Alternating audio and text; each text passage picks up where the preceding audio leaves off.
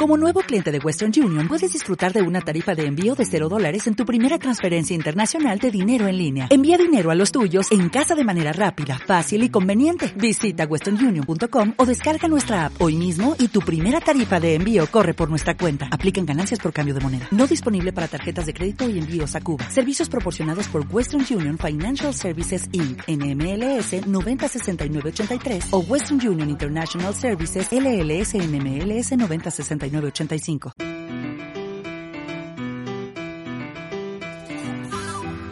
El Albero, de Cope Pinares, con Marcos Sanchidrián.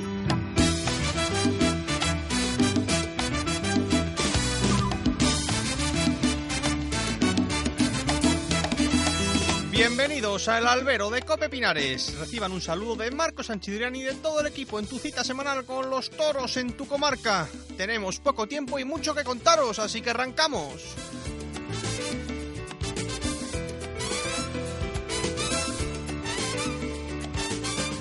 Punto 3 del acuerdo del gobierno PSOE-Podemos. Garantía de un trato digno a los animales.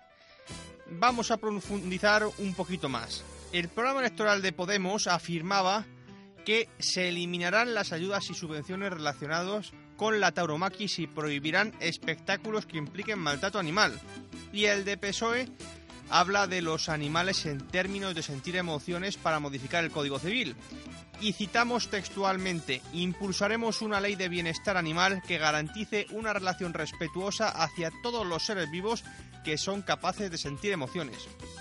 No hace falta ser muy avispado para concluir que la tauromaquia se verá afectada del pacto de la vergüenza, del pacto de la amnesia, o si quieren llamarla, el pacto del insomnio, como quieran llamarlo. El verdadero blanqueo a la izquierda radical, republicana y comunista viene a terminar con la tauromaquia, porque Podemos es un partido claramente antitaurino y este PSOE, visto y confirmado, es capaz de cualquier cosa por estar en el poder. Espero que la fundación deje de invitar al callejón y hacerse fotos con ábalos, que es una cosa muy moderna y muy progre, hasta que no afirme públicamente que no se van a prohibir los toros y públicamente, porque Ábalos puede decir eso y lo contrario en un mismo discurso. El casposo de Carbonerito, chicos, ¿se acuerdan? Por no hablar de la otra facción taurina del gobierno, doña Carmen Calvo, la del dinero público no es, de nadie, o la de estas elecciones no las hemos convocado nosotros, telita. ¿Qué va a ser lo más fácil para el PSOE? Dar el Ministerio de Transición Ecológica y Bienestar Animal a Podemos. Y ya hay candidato ministrable que procede de Equo, un tal López de Uralde, cerebro animalista y ecologista de Podemos, de los de, esos de Equo que no se fueron con el Regín y que estuvo ahí en ese pacto de la vergüenza, antitaurino declarado y responsable de ese punto 3 del acuerdo de gobierno, es decir, que la tauromaquia, tal y como la conocemos, si no hacemos nada, tendría las horas contadas. Siento vergüenza por la falta de valentía y coraje de las instituciones, sobre todo del toreo, de esos colectivos, de los implicados reales en este negocio a la hora de luchar por su dignidad y también por la de todos los aficionados. Porque si nosotros hemos realizado este análisis, la Fundación debería haberlo realizado a las pocas horas de lanzar este acuerdo. Y seguimos esperando a la patronal de los empresarios, a la Unión de Matadores, a la Unión de Banderilleros y Picadores, que ya no es que se tengan que sentar y buscar una alternativa al problema moral de las novilladas. Al menos deberían saber que su cortijo tiene peligro de cierre por embargo. Como siempre llegamos tarde, tarde, muy tarde y el lobo ya está aquí. Recuerden esto, vamos a tener que cruzar la jonquera para ver toros en Francia si nos dejan los del tsunami. Y con este panorama volvemos una semana más, llegamos cargado de información, de entrevistas, así que no perdemos ni un segundo más. Venga, vamos a por las noticias que nos han dejado los últimos siete días.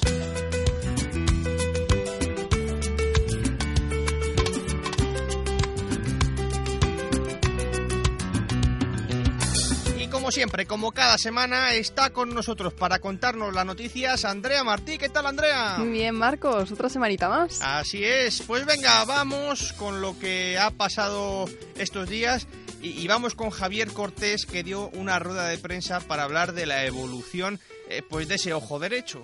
Así es, Marcos. Fue en el Hospital La Milagrosa donde compareció junto a los doctores. Actualmente eh, no hay visión en el ojo derecho y pese a ello Javier Cortés antepondrá la próxima temporada a una nueva intervención para la reconstrucción del globo ocular. Y vamos a escuchar las emotivas palabras del propio Javier Cortés en esa rueda de prensa. Otro ejemplo, eh, pero esta vez sin el pedigrí de que no estuvieron ahí los grandes medios de comunicación, pero, pero hay, hay que escuchar a, este héroe. Venga, vamos con él. Con mi gran ayoro, con el que tantos sentimientos y emociones he compartido, iba yo vestido el, el día 15 de septiembre en Madrid, una vez más para, para triunfar o morir. Tiré, tiré la moneda y salió cruz, la más probable de, de las probabilidades aquella tarde, con aquel toro de, del Marqués de Alba Serrada, Golfo, del que, del que nunca me olvidaré. Ya en la enfermería pensé en lo peor, pensé que, que podría morir, pero no, no que, no que fuese a morir Javier Esteban Cortés Fuentes, a la persona, sino pensé en lo peor, que podía morir Javier Cortés, el torero, ¿no?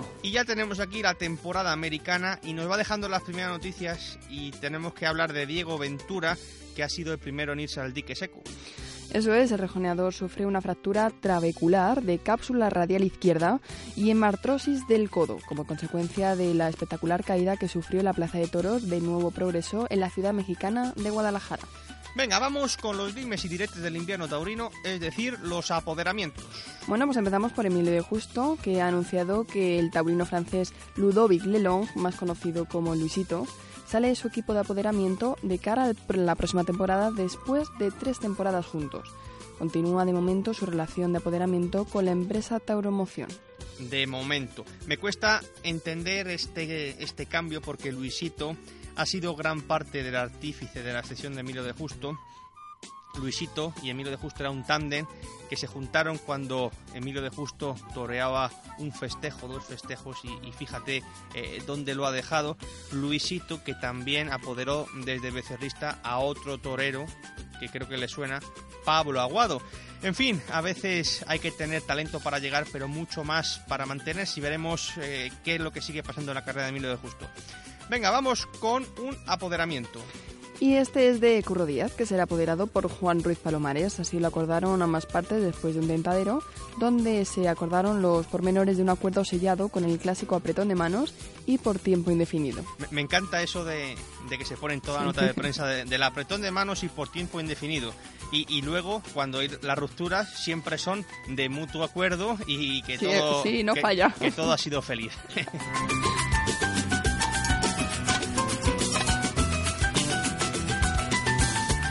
Y aunque no se lo crean, la temporada acaba de terminar, pero ya calientan motores con los carteles del Carnaval de Toro de Ciudad Rodrigo. El Ayuntamiento de Ciudad Rodrigo ha presentado la programación taurina para el Carnaval del Toro, que ha quedado de la siguiente manera. El sábado 22 de febrero hay novillo de Gaci Grande para el Fandi, José María Manzanares, Juan del Álamo y Juan Antonio Pérez Pinto. El domingo 23 hay una novillada sin picadores para el segundo, tercer, cuarto y quinto clasificado del Bolsito Taurino.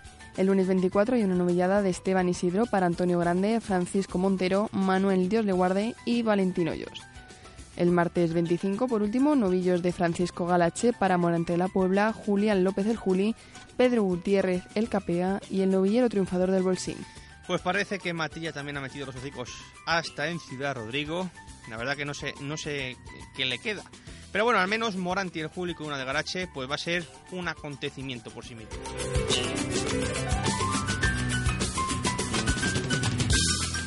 Y viajamos hasta nuestra comarca porque ya se conocen los premios de Casavieja que concede cada año la Peña Taurina a los amigos. La localidad abulense ha definido que el triunfador de la feria sea el novillero Javier Orozco. El mejor novillo ha recaído en Fortuito, de José Manuel Escolar. El mejor picador, Antonio Carrasco y el mejor banderillero Antonio Pérez el Mejoreño. La gala de entrega de premios se celebrará el próximo 30 de noviembre. Venga, manténgase ahí porque el albero de Cope Pinares no para.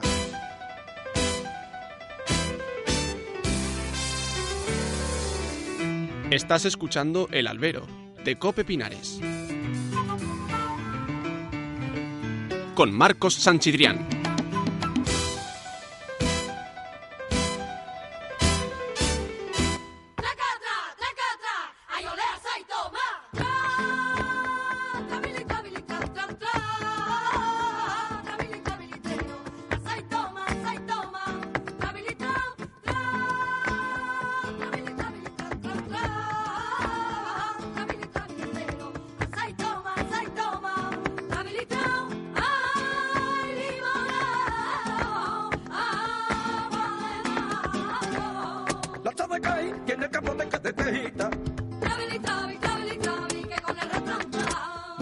Dan para mucho, y no os digo nada para un torero. Un verano sin torear, un invierno para pensar, otro verano sin torear, otro invierno para pensar.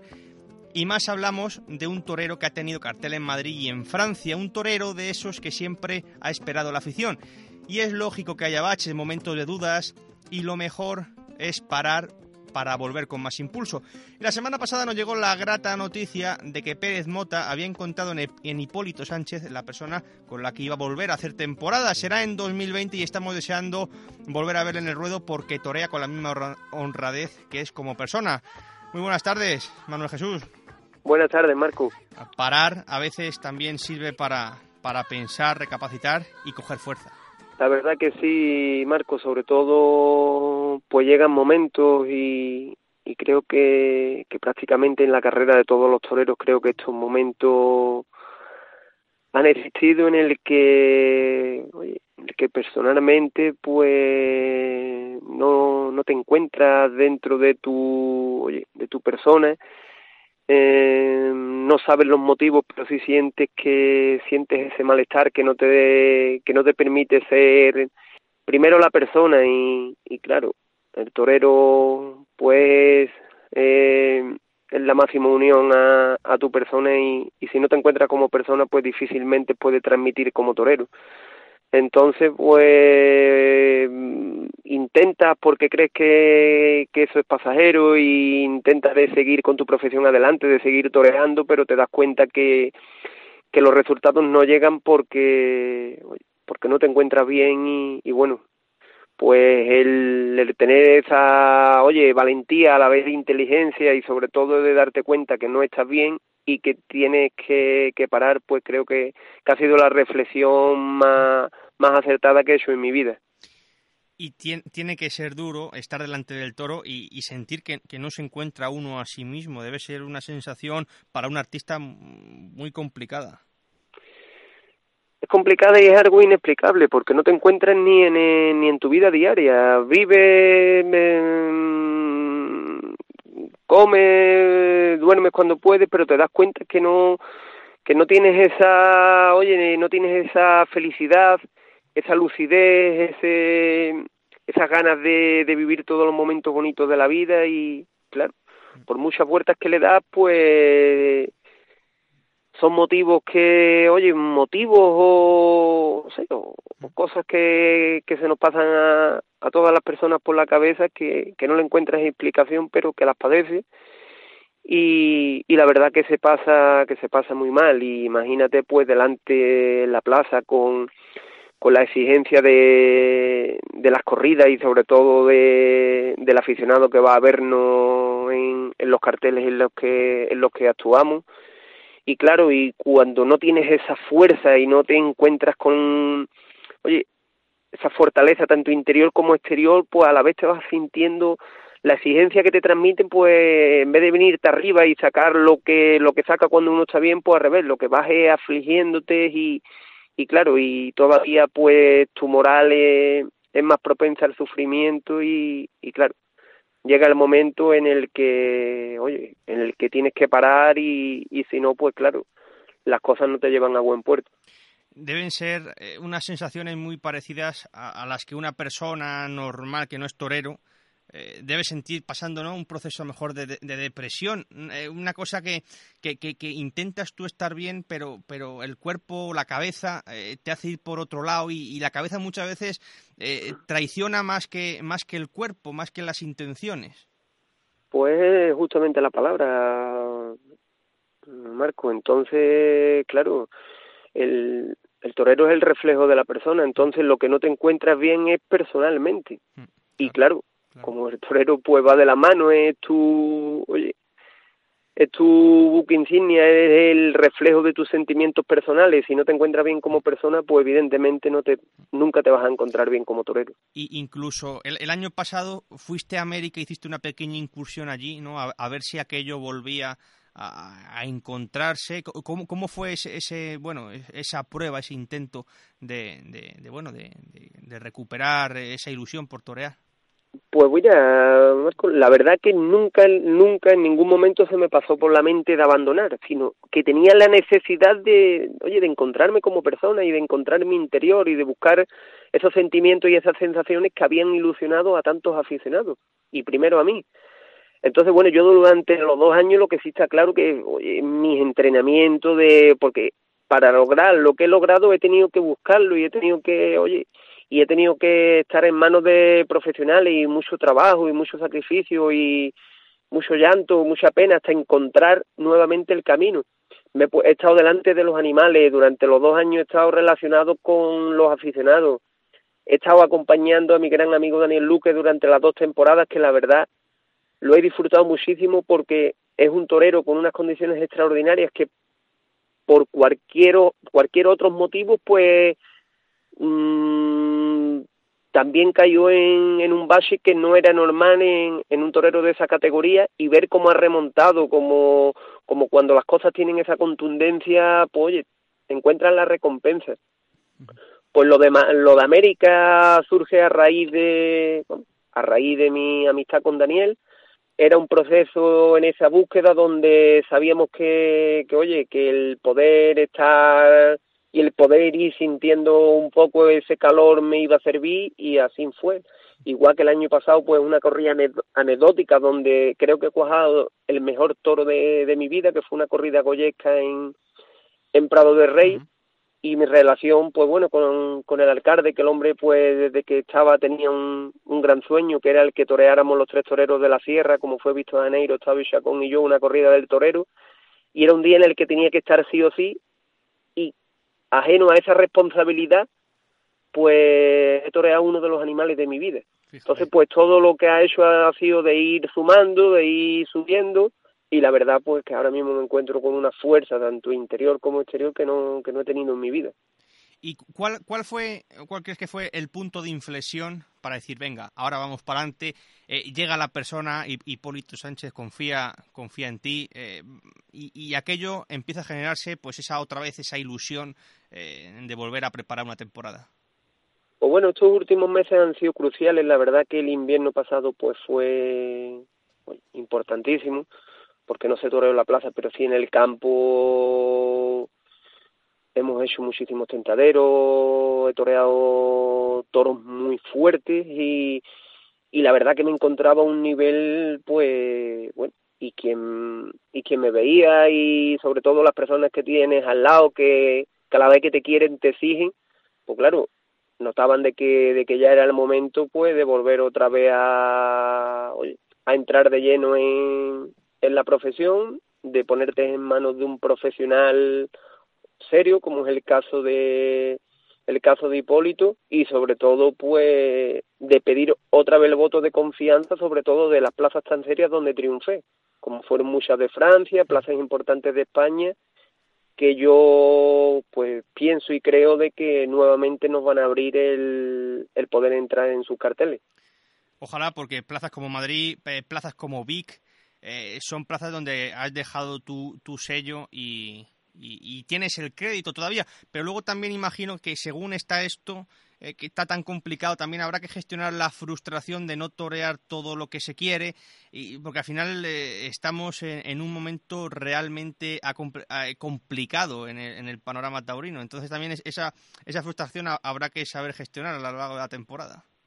Pues de lo que de lo que nos tenemos que mentalizar, Marco. Yo pienso que muchas veces estamos continuamente con el pensamiento de, de que para ilusionarnos, para prepararnos la preparación que tiene que verdaderamente siempre han tenido los toreros y las figuras del toreo, pues tienes que tener 10 o 15 corridas por delante para encontrar esa ilusión. Y no, hay que ilusionarse día tras día saber que la oportunidad la vas a tener y a raíz de esa oportunidad pues irán surgiendo otras, porque por la propia vida sabemos que ahora mismo estás aquí dentro de cinco minutos te puede ocurrir cualquier cosa que cualquier imprevisto y ya no estás. Entonces estamos continuamente intentando engañar a nuestro ego, oye, eh, nuestro ego, engañarnos a nosotros con el futuro y con el pasado y hay que vivir el presente.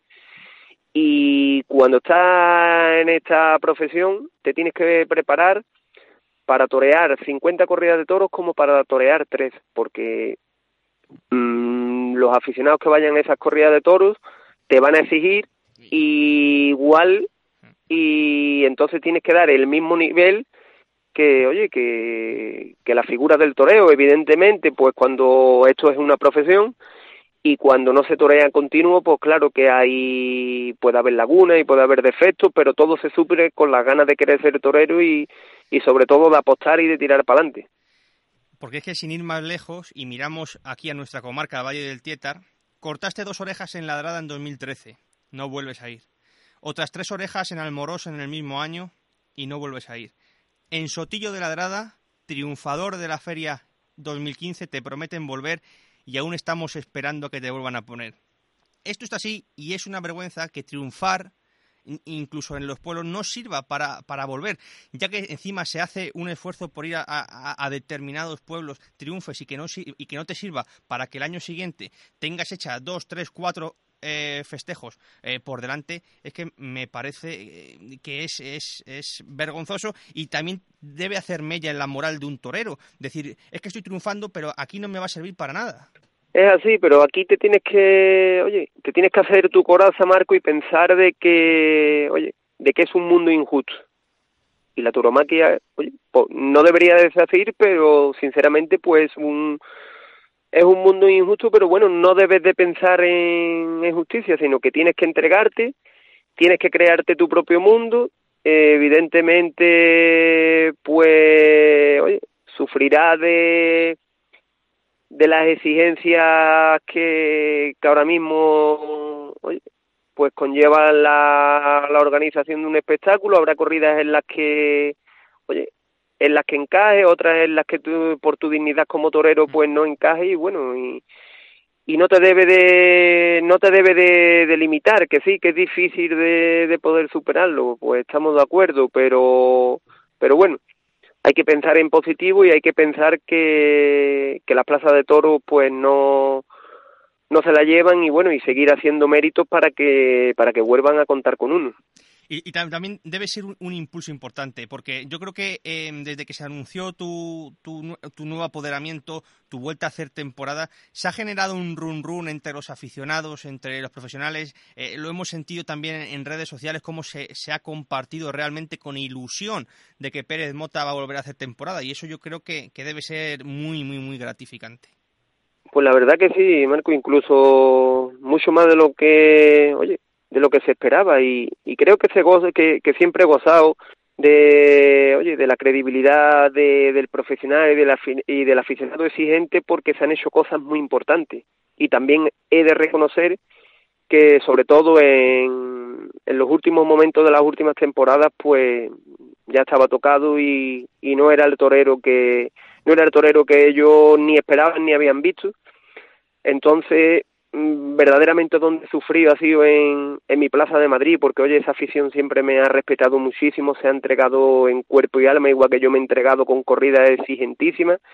Y el, el vivir, oye, momentos duros que tuve que vivir en, en ese momento cuando estaba jodido, pues la verdad que, que lo pasé fatal, pero ahora mismo pues, pues lo entiendo, porque siempre han apostado por mí, me han exigido, pero Madrid siempre ha sido un aval muy importante para, oye, para Francia y para otras plazas del norte donde donde he toreado, pues siempre se ha debido todo a Madrid desde mi confirmación con la, con la corrida de, de Samuel Flores es que hay una faena importante que marca mucho tu carrera, que es esa a ese toro inmenso de Samuel Flores, en la que entras en Madrid y, entras en, muchos sitios donde, donde se apuesta por el toro serio y por los toreros capaces con ese tipo de corridas. Pues la verdad que sí, que esa tarde marcó un punto de, inflexión muy importante. A raíz de esa tarde, pues al año siguiente apostaron en, plazas importantísimas de Francia, como es, oye, como es Vi, de volver nuevamente a Madrid en, en San Isidro y después en septiembre, y bueno, a partir de ahí creo que que junto con las, con, las tardes del puerto de Santa María, pues donde se crea el run run para la puesta por Pérez Mota al año al año siguiente.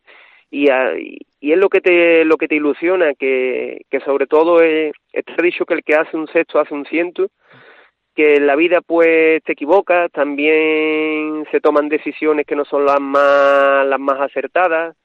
Eh, te, te encuentras con oye con personas que no son y, no tienen verdaderamente ese sentimiento hacia ti que, que te hacen, oye, pues daño a la hora de, de gestionar tu, tu carrera.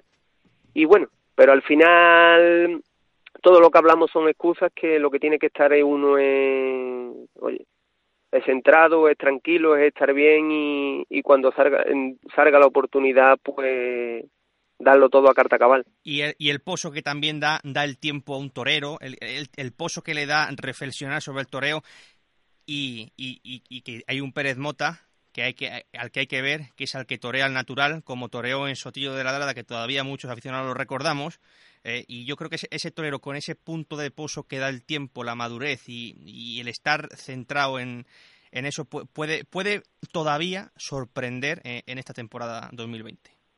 Pues creo que sí, Marco, que va a ser una gran sorpresa y, y si Dios quiere lo, lo viviremos y lo contaremos porque también es ver, oye, mi concepto del toreo y mi forma, pues todo el mundo las conocen y saben de mi sentimiento y, oye, y saben de, de mi sensibilidad. Entonces, pues creo que en su momento faltó un poco, sobre todo para el tipo de corrida toros que estábamos matando, oye, pues ese, esos recursos y, y esa forma un poco de, de entender la tauromaquia que, que, claro, que muchas veces pues no cuadraba con, con, con, mi concepto, pero oye, este tiempo y esta espera y esta reflexión y sobre todo estos dos años en, en la, oye, en la soledad del campo, pues creo que, que se ha trabajado muchísimo en eso y, y la mezcla de capacidad con la de sentirte un torero sensible, artista, pues creo que, que puede ser algo en que impacta al aficionado.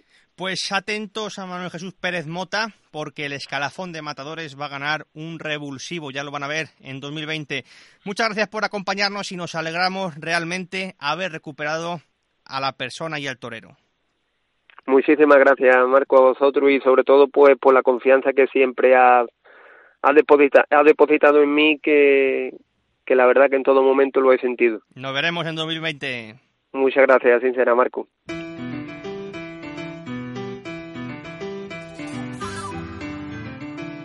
Estás escuchando El Albero, de Cope Pinares.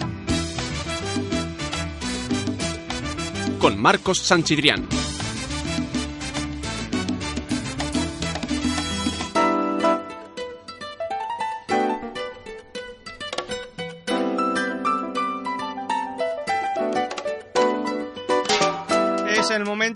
Historia taurina en el albero de Copepinares y como siempre Andrea nos trae las efemérides, así que cuéntanos. Bueno, pues empezamos por una del 10 de noviembre de 1980, que fallece a la edad de 99 años, doña Angustia Sánchez, madre de Manolete. Ay, doña Angustias, qué mujer. Manolete tenía devoción por su madre y de hecho cuenta que las últimas palabras en la enfermería de Linares fueron ¿qué disgusto se va a llevar mi madre? Bueno, pues un 12 de noviembre del 2003 fallece Guanajuato, en México, un torero mexicano, David Silvetti. El rey David se suicidó cuando ya no pudo ponerse delante del toro por sus maltrechas rodillas, que le sumó una profunda depresión. Fue uno de los últimos genios que ha dado México y os recomiendo que busquéis eh, La faena al toro mar de nubes, que es una de las mejores de los últimos tiempos. Y el 11 de noviembre del 2009 fallece el ídolo de la Monumental de Barcelona, Antonio Borrero, Chamaco.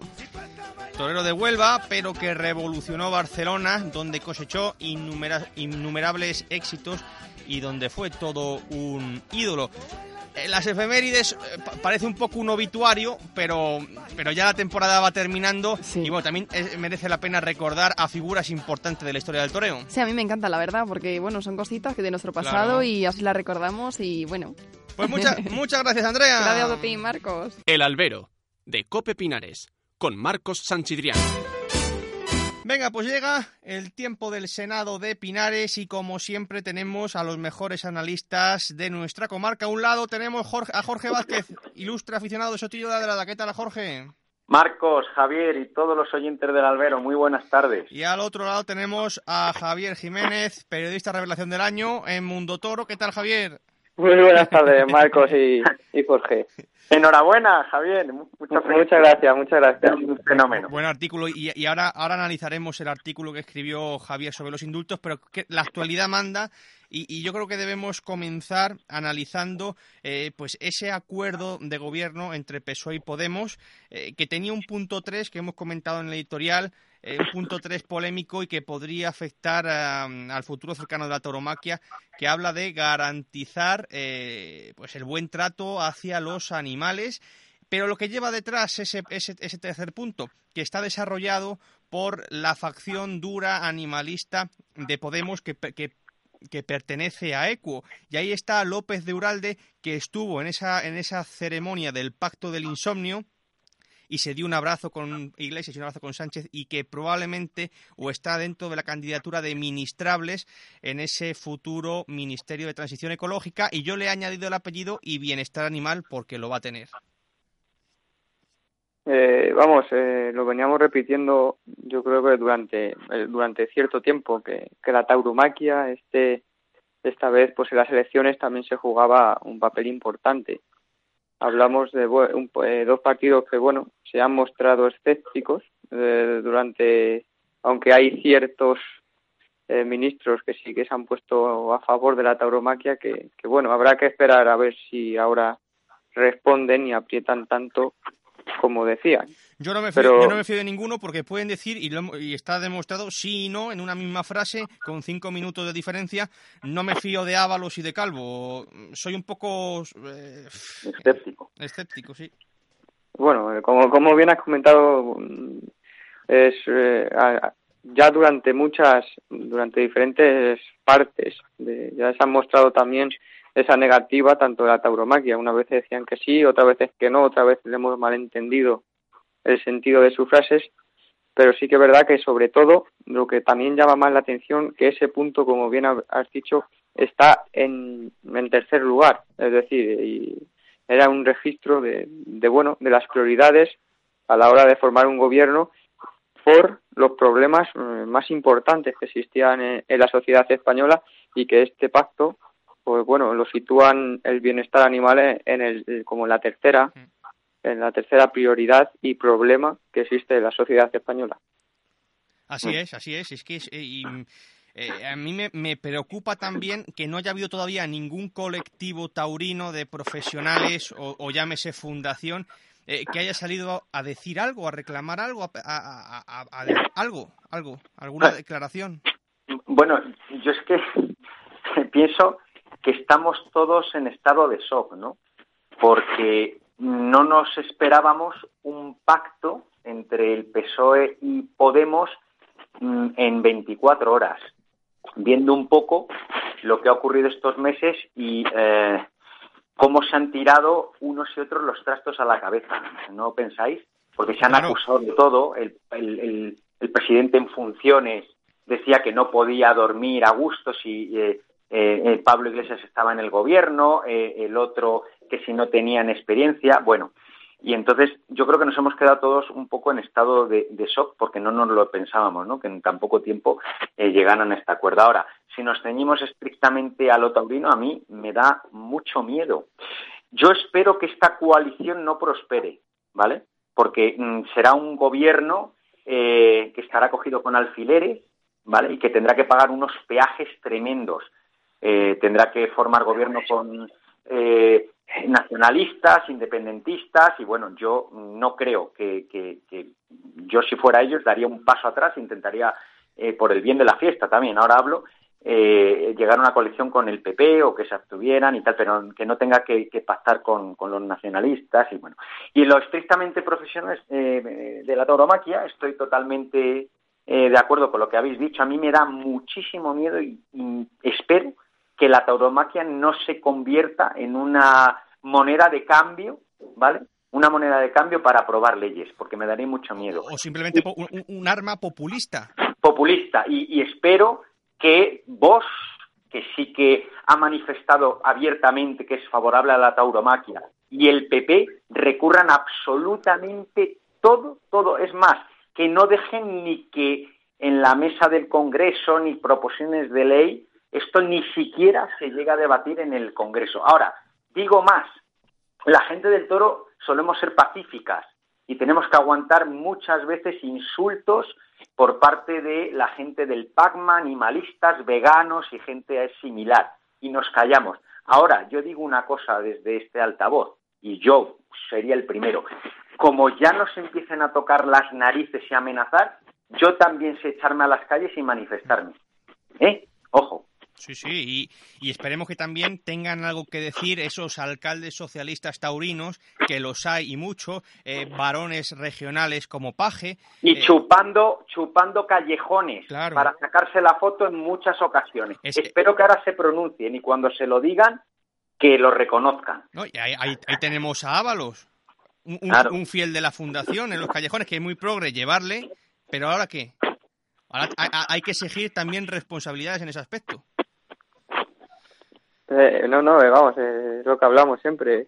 en un periodo como electoral, que era el periodo en el que ellos han hecho sus manifestaciones, pues bueno, pues parece que se han puesto a favor de la tauromaquia y como bien ha dicho, a favor también de los callejones. Ahora es, es cuando hay que apretar y como y como también yo también hay que destacar, como bien has dicho Marcos, pues que hay gente todavía socialista que, que bueno, que apoya las fiestas, incluso mayor defensores que, otros ciertos partidos, pero sí que es verdad que este momento es un momento de compromiso para, para todos. a mí me da mucho miedo este PSOE de ahora, ¿vale? Este PSOE que, que tiene que, que tragar tanto y que es tan, eh, bueno, contemplativo y que se amedranta ante las amenazas de Podemos y de los partidos independentistas. No es el PSOE de antes, donde estaba Felipe González, Enrique Mújica, Rubalcaba, los de antes, que esos sí que respetaban la fiesta, pero es que estos, y vuelvo a insistir, espero que no lleguemos a esa tesitura, que pongan los toros como moneda de cambio para otras cosas, porque ahí sí que nos tenemos que manifestar. Fijaros que íbamos a hablar eh, de los indultos en la tertulia y precisamente sacábamos una declaración hace vamos hace unos días de precisamente López Duralde, el miembro de Podemos eh, de la facción animalista, que decía que a partir de dentro de muy poco en España los toros iban a ser como en Portugal, sin muerte. Y eso es una declaración de intenciones y que ligamos un poco con el tema del indulto. Eh, el indulto se ha convertido como ese máximo premio que ha, ido, ha venido a sustituir al rabo y, lo dice muy bien Javier en, tu artículo en, Mundo Toro que, es perfecto. Es decir, hacia dónde va el toreo, hacia dónde va, hacia, hacia qué línea va. Estamos viendo muchísimos más indultos que, que en los últimos años, la proliferación, eh, el descenso del premio de, de, las dos orejas y el rabo, y yo creo que se ha ido sustituyendo por el, por, el indulto. No sé qué pensáis, eh, estáis a favor, en contra del indulto. Eh, yo creo que es un debate que, que, es largo y tendido. Yo, vamos, yo creo que, que en mi opinión está, está manifiesta, como bien has dicho, en, en el artículo de, Mundo Toro. Yo nunca, eh, siempre voy a estar a favor del indulto, pero el indulto con, con, bueno, con ciertas medidas, el indulto con, con cabeza. ¿Por qué voy a estar siempre a, casi a favor del indulto? Porque hay que ver que, el indulto, ¿vale? Bien entendido, como, como he comentado, el indulto bien entendido vale para, para el reproductor de la ganadería. Entonces, si un ganadero está de acuerdo con indultar un toro y luego le va a echar a las vacas, pues yo voy a estar siempre, pues bueno, pues a favor, por el mero hecho de que, bueno, si eh, en la ganadería nunca dos más dos eh, van a ser cuatro, y a lo mejor lo que nosotros intuimos que no puede ser un buen semental, pues luego al final parece que da buenos, buenos productos. Si no lo indultamos, pues siempre nos quedaremos con esa duda. Siempre nos quedaremos con esa duda de que a lo mejor pues tenga buenos productos.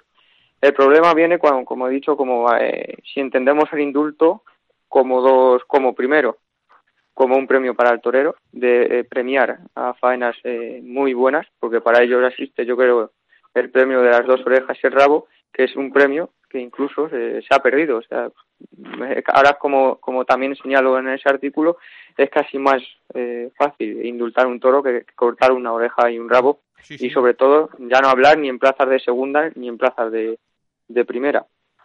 Si hablamos a lo mejor en plazas de, de primera, eh, casi únicamente nos, nos entra en la cabeza que un torero puede cortar un rabo a través del indulto. Sí, sí, no, Y, de, y de hecho, si, miramos a la hemeroteca, en Madrid el último rabo es el de Palomo y porque Ventura, eh, bueno, ha podido cortar varios rabos en el último tiempo, pero estamos hablando de festejos de rejones. Claro, y, sobre todo lo que es eso, y, sobre todo que también eh, otra rama que, que tenemos que, tener cuidado a esta, a esta a la forma de los indultos es utilizar el indulto, como también digo, pues como un arma contra, contra los antitaurinos, porque al final estamos eh, negando eh, la base de este espectáculo que es el sacrificio del toro. Si utilizamos la vida eh, como respuesta a la muerte, pues yo creo que también es incluso negar la propia muerte del toro. Si, no, si nuestra mejor respuesta en vez de eh, poner al toro como eje de la fiesta y su sacrificio es no matándolo, pues al final es un contrasentido que, que elimina por las raíces y la base de, esta fiesta. Bueno, totalmente de acuerdo, 100%. Además, animo a todos los aficionados que se metan en Mundo Toro y que lean el artículo de Javier, que es excepcional. Eh, y poco más que decir, mira, añadiría un poco eh, que se ha abusado estos últimos años mm, un poco del indulto, como hemos hablado en más de una ocasión. Es verdad que el premio del rabo parece inexistente, bueno, muchas veces, pero yo creo que lo que tendríamos que mm, debatir no es qué es el indulto y qué características tiene que tener un toro para indultarse. ¿no? Y yo creo que es, al fin y al cabo luego es un criterio subjetivo, ¿no? Eh, una valoración del público, primero, que es el que el iniciador ¿no? de, eso con su petición, y luego es un criterio totalmente subjetivo del presidente, pero no sabemos si ese presidente es aficionado y tiene un criterio objetivo y unas valoraciones para llegar al indulto. Muchas veces pues se deja un poco influenciar por el estado de ánimo del espectador. Entonces yo creo que se debería regular bien el indulto qué, toro tiene que ganar el indulto, en qué plazas y qué características tiene que tener y qué profesionales tienen que decidir. Javier ha dado en el, en el de la cuestión, en el ganadero.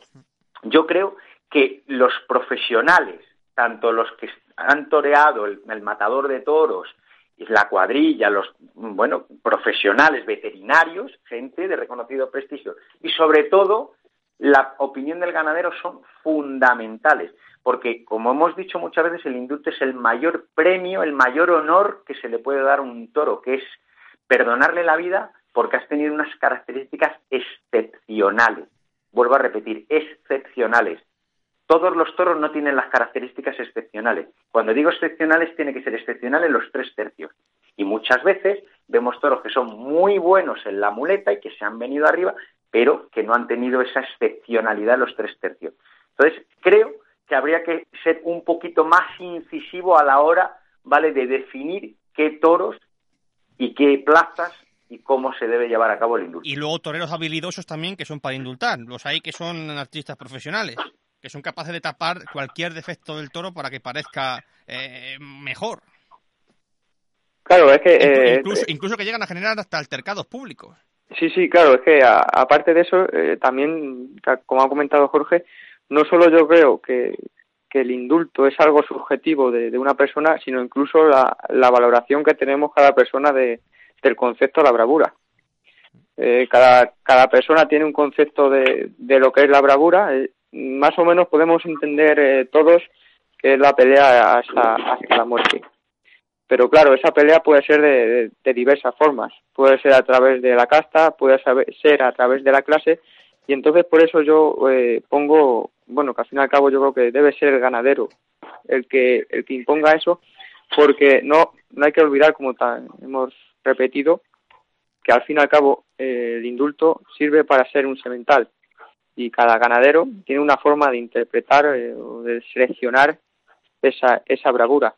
Y sobre todo que a lo mejor hay eh, claves que nosotros del tendido pues no tenemos o que a lo mejor un toro le ofrece una manera de investir totalmente diferente a lo que tiene y, y ese ganadero sí que sí que quiere esa forma de investir para luego jugar con la bueno con la genética Entonces, por eso yo creo que, el ganadero tiene una parte fundamental a, la hora del indulto y que incluso debe recuperar toda su importancia a, la hora de elegir sobre.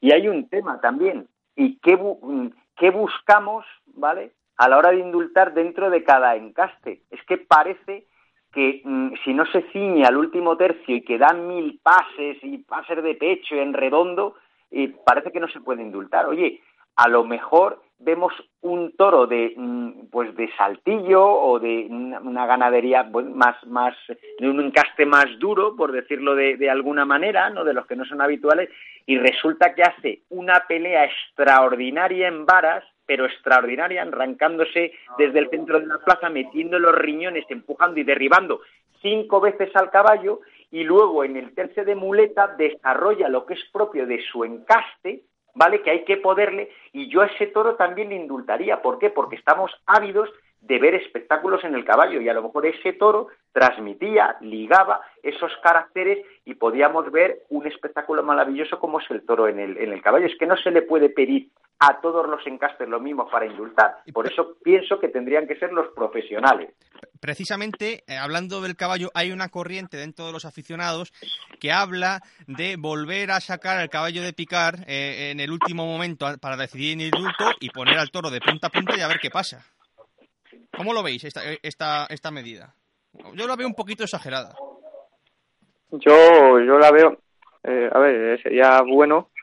Eh, dicen que, que, bueno, que al final yo creo que, defienden que los bravos irían. Mm. Bueno, puede ser, pero también hay que ver que, que toda, todos los toros no tienen la misma distancia. Mm.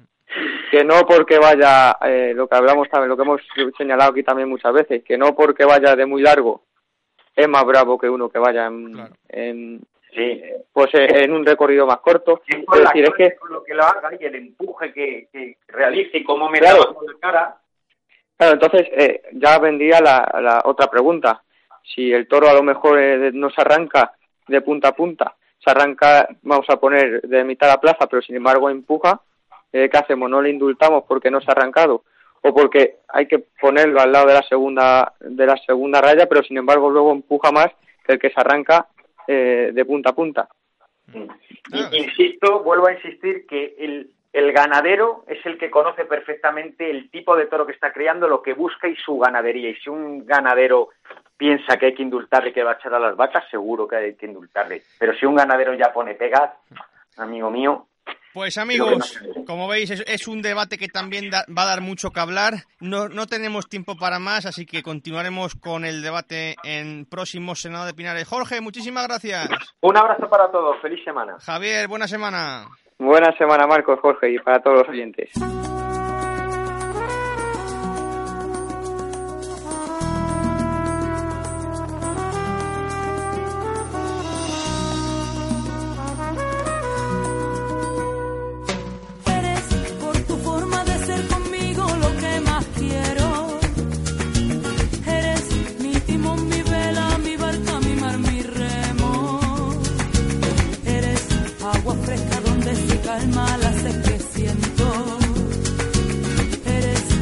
Donde se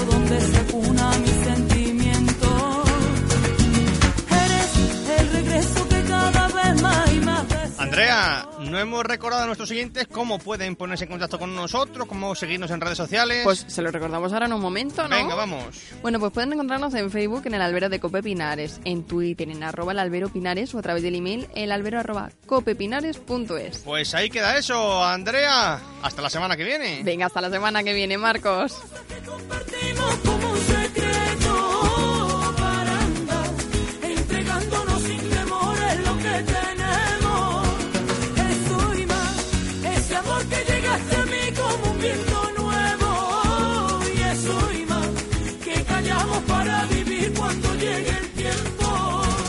Recuerda si vas por la carretera, ten cuidado, volvemos a escucharnos dentro de siete días en tu cita con los toros en tu comarca. Ya saben, los toros siempre en el albero de Cope Pinares. Disfruten de este maravilloso domingo, aunque bastante frío, y no olviden ser felices.